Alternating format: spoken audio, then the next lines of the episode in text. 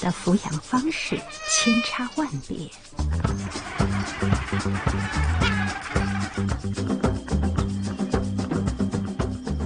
本集节目将讲述辛勤劳作的单身父母，对他们来说，独自抚养是成功养育后代的最佳方式。我们遇到了奋勇保护孩子的棕熊妈妈，投身养育后代任务的衣着华丽的单身爸爸，帮助孩子度过冬季训练营的维德尔海豹爸爸。无论这些父母采取何种方式，目的都是为了孩子的成长。Yeah, I feel just like a child. Well, I feel just like a child. Well, I feel just like a child. From my womb to my tomb, I guess I'll always be a child.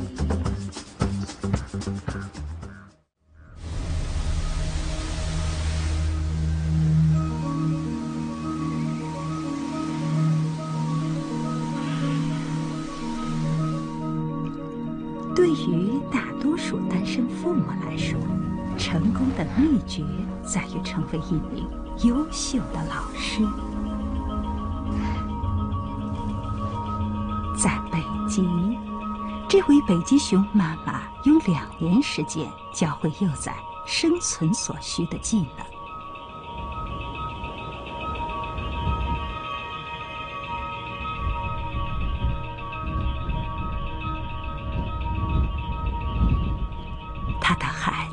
只有三个月大，最近刚刚从冰雪覆盖的巢穴中走出来。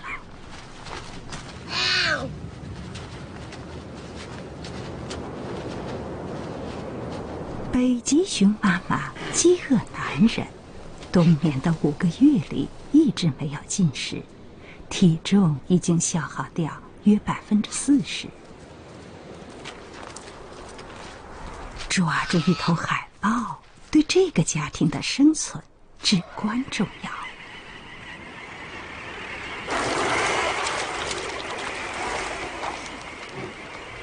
所以，今天的课程就是如何捕猎。北极熊妈妈是非常好的老师，然而，北极熊宝宝却不算是听话的学生。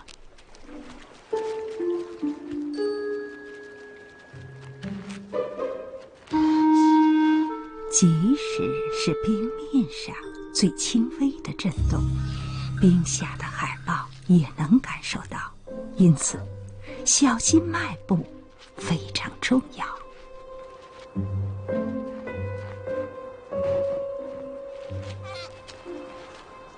不幸的是，北极熊幼崽并没有意识到危险。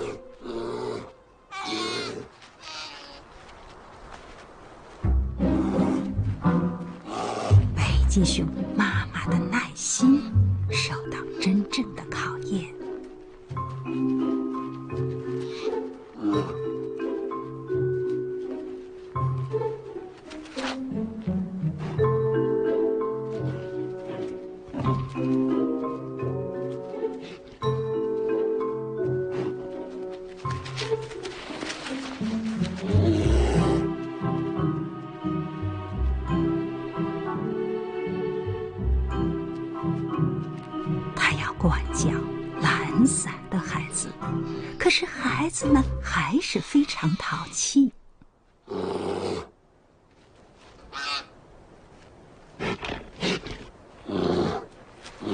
捕猎课程重新开始之前，北极熊妈妈需要找到一些食物，至少这样可以让孩子们补充一些体力。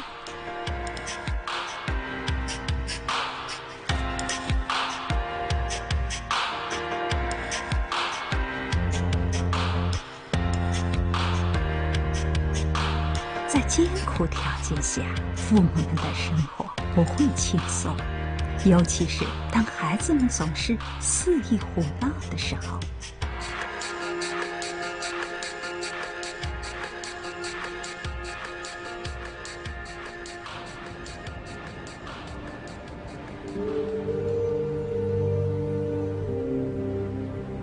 幸运的是一些孩子算是比较优秀的学生。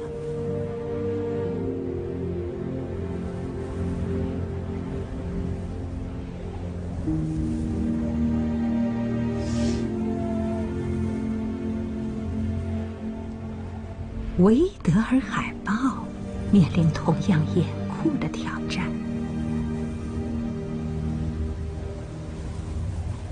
他只有六周时间，要教会孩子一切所需的技能，以便他日后可以独立生存。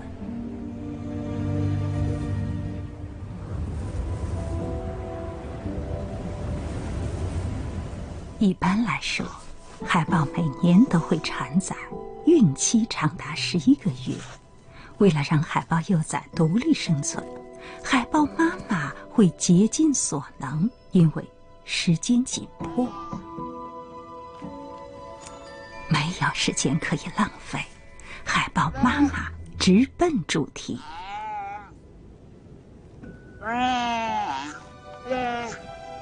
新生海豹两周大时就要跟随妈妈下海。海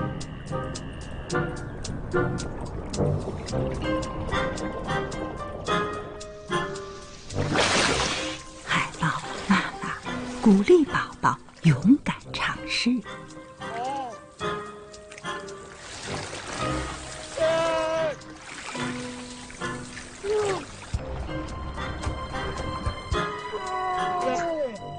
冰冷的水下没有什么吸引力。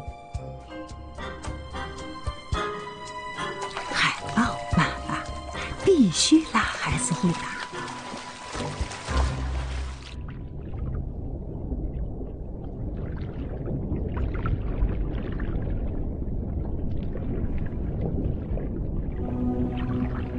到了水下，妈妈必须教会小海豹必须的生存技能，了解当地的水下地形和到达呼吸孔的最佳路线。小海豹需要学会闭气，闭气时间长达十九分钟。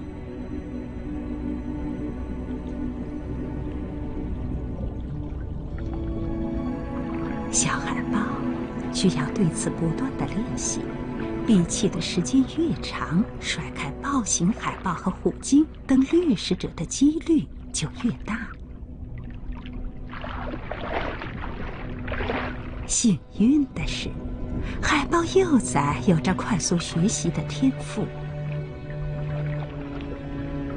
它们一出生就有着巨大的大脑，大脑体积已经相当于海豹妈妈大脑的百分之七十，而人类出生时，大脑只有父母大脑体积的四分之一。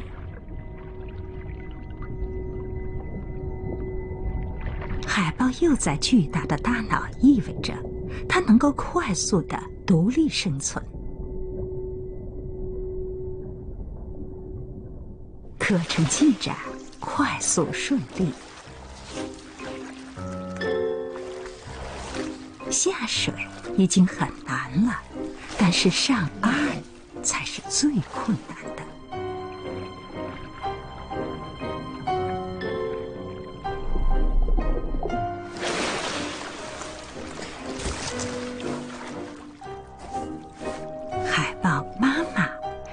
着从上面诱导，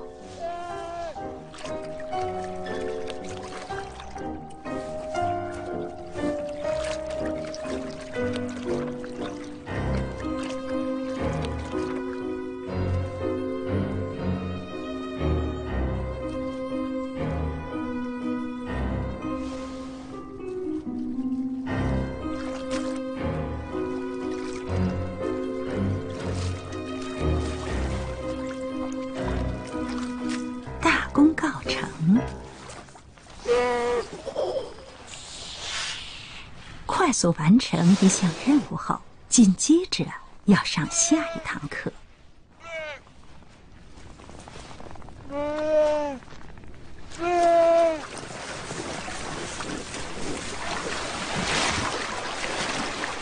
最重要的一课是教会幼崽如何用牙齿破开冰洞。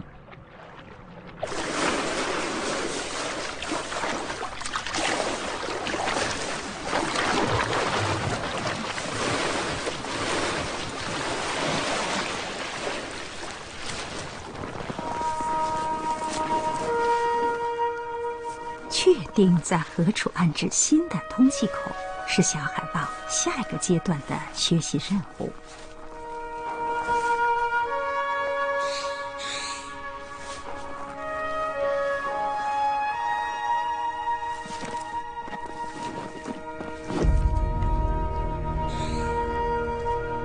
终于可以好好的休息一下。给小海豹提供足够的脂肪，对海豹妈妈来说是巨大的消耗。威德尔海豹奶水的脂肪含量为百分之六十，是哺乳动物中脂肪含量最高的。所以，小海豹出生短短十天，体重就会增长一倍。小海豹需要快速学习和生长。因为几周后，他就要独立生存。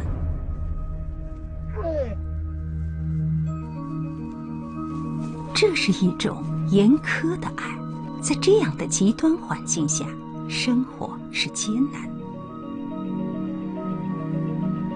直到孩子们能独自照顾自己，父母的任务才算完成。生活方式越复杂，达到这一目标。就越困难。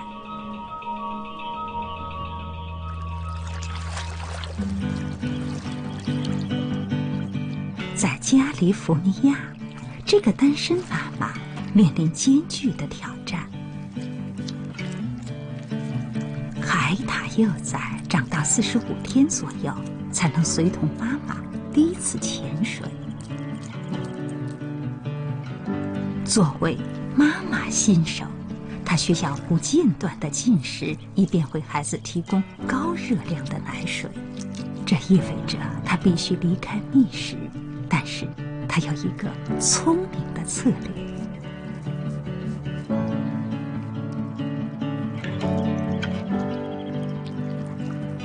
他抖动幼崽的皮毛，让它蓬起来，这样离开时，幼崽会像一个软木塞。浮在水面上。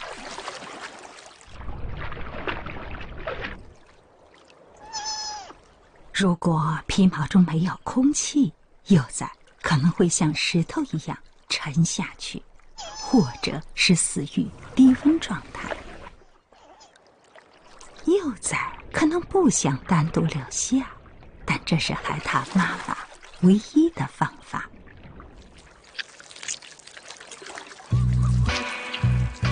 此时出来觅食的，并非只有海獭，四周有很多的机会主义者。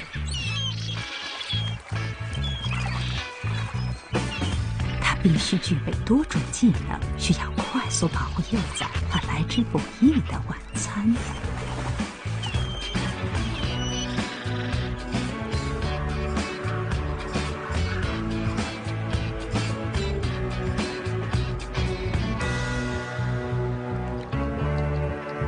为了给宝宝们喂食，动物们付出的努力令人震惊。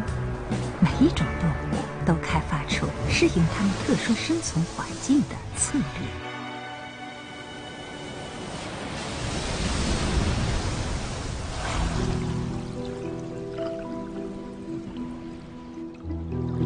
有时，担当保护重任的不是母亲，而是父亲。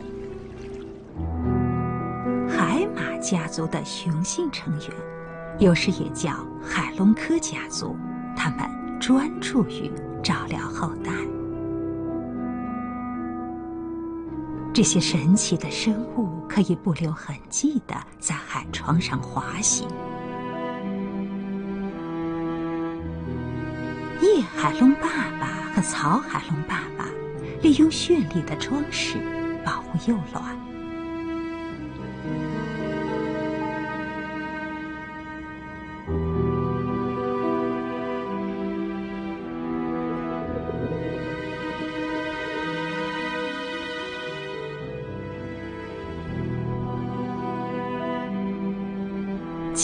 这些卵伪装起来，使它被捕食的风险大大降低。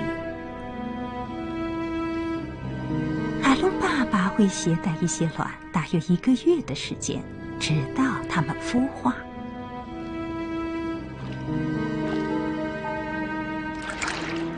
艰辛的工作终于得到了回报，小海龙彻底孵化，身上还带着卵黄。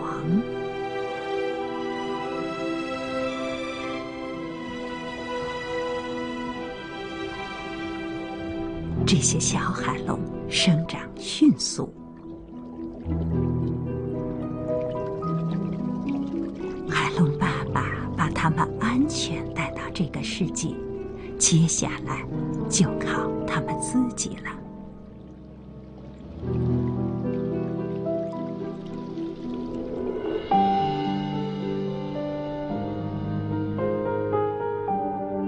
这些海龙也是伪装高手，熊海龙还是一位超级奶爸。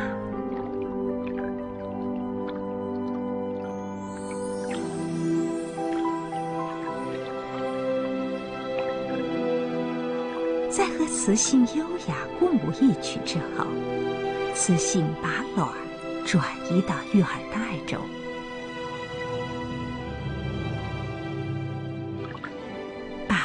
将卵保存十天，直到它们孵化出来，模样如同自己的翻版。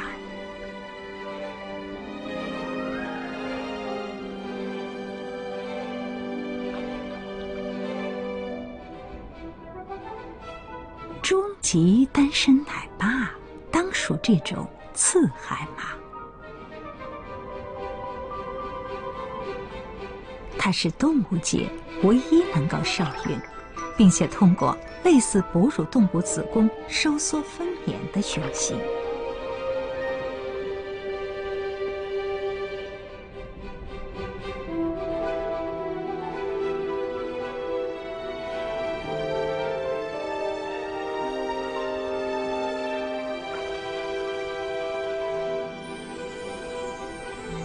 这是多次海马和所有其他单身父亲的最大区别。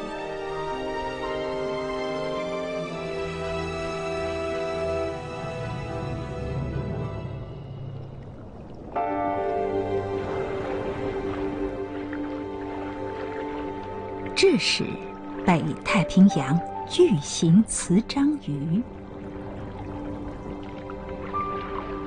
它可以长到四米长，体重达到七十千克。它是世界上最大的章鱼物种之一。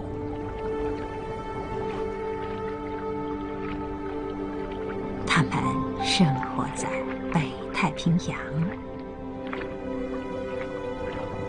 这只章鱼正在寻找完美的藏身地。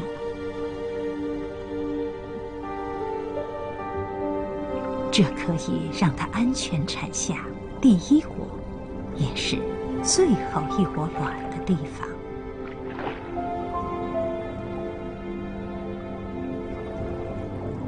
好大的一窝卵！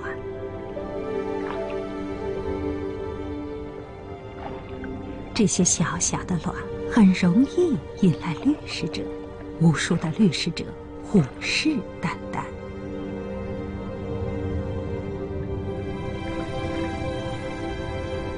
与妈妈全身心投入，精心照料和保护幼卵。在长达六个月的时间里，妈妈的照料无微不至。定期清理水藻，提供充足的氧气。妈妈寸步不离，无法进食。这个地方也将成为她最后的安息地。他无法亲眼看到幼卵孵化成型后的模样。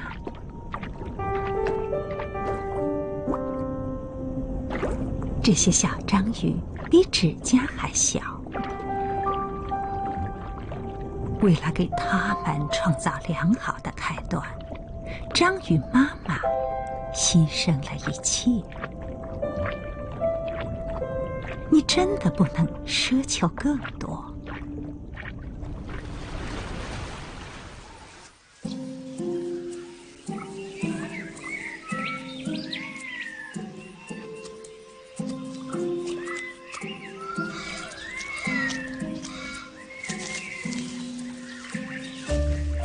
在澳大利亚，这只单身的考拉每天要吃掉五百五十克桉树叶。这种饮食习惯本身没有什么特别，但是有一个问题：桉树叶属于高纤维、低蛋白，而且还充满了毒素。考拉妈妈消化系统内的微生物可以将毒素分解，但是它的宝宝没有。因此，考拉妈妈制定了一种激进的解决方案：除了奶水之外，它会把自己的粪便喂给幼崽。这种行为十分罕见，但是对考拉来说，这出于生存的必要。通过喂食粪便，小考拉也可以获取消化桉树叶的微生物。真是太聪明了！小考拉还可以从妈妈那里了解到，在八百多种桉树叶中，哪一些最可口。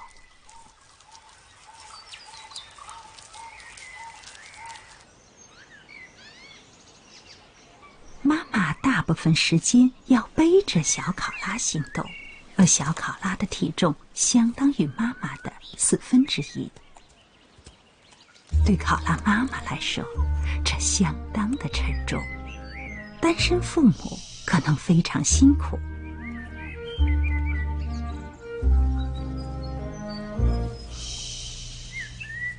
It's oh so quiet.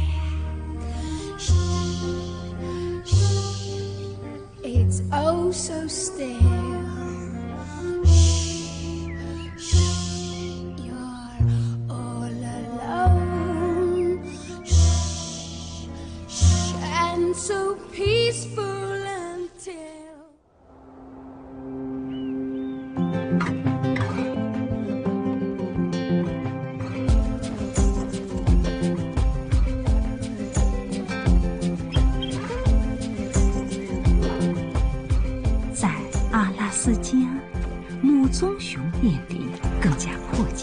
险。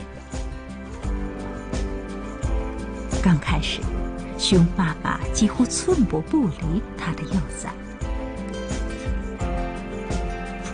五个月大的熊崽很少离开妈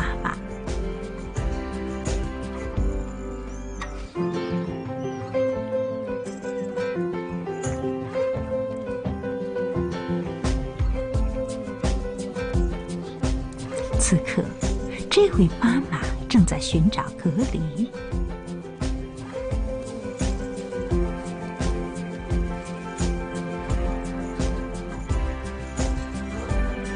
除了喂饱自己的孩子，她也和所有妈妈一样，需要保护小熊的安全。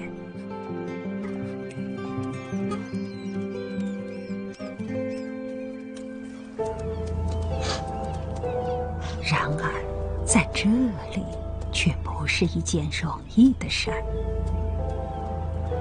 主要的威胁来自其他熊，尤其是个头更大的公熊。成年公熊十分危险，它们会毫不犹豫地吃掉幼崽，这样可以帮助自己度过寒冬。毕竟，棕熊比格里大很多嘛。在阿拉斯加，所有棕熊妈妈都面临一个两难境地：要么留下来躲开可怕的成年公熊，要么找到一个更偏远的地方藏起来，直到小熊长大。两种选择都有风险。这位妈妈选择离开。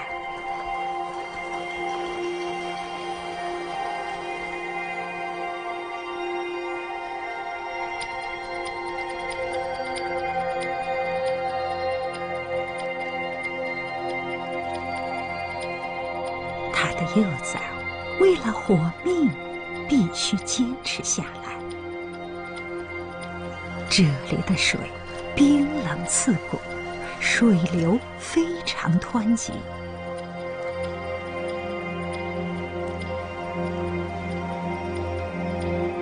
实行这种策略要冒很大风险，但是时间紧迫。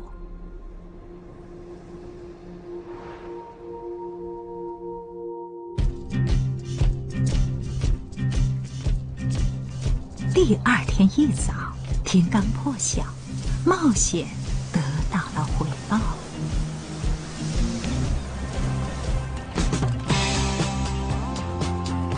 棕熊妈妈和小棕熊都安然无恙，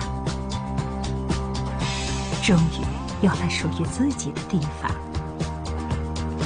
它们可以安心的进食，不用再担心掠食熊类。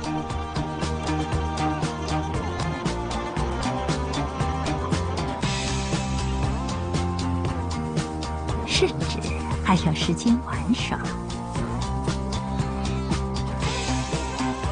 瞧，来一个熊抱。作为单身妈妈，风险总是很高的。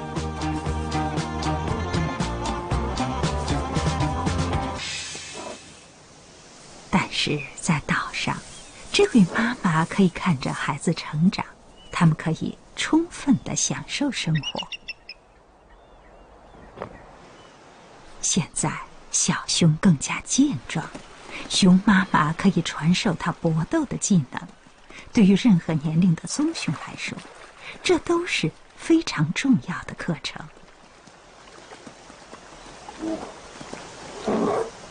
小熊需要知道何时逃跑，何时可以留下来反击。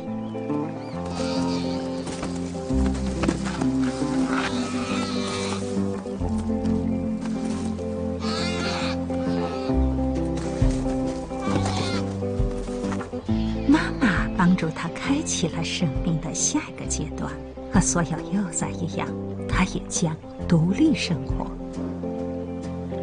现在，他们要放松一下。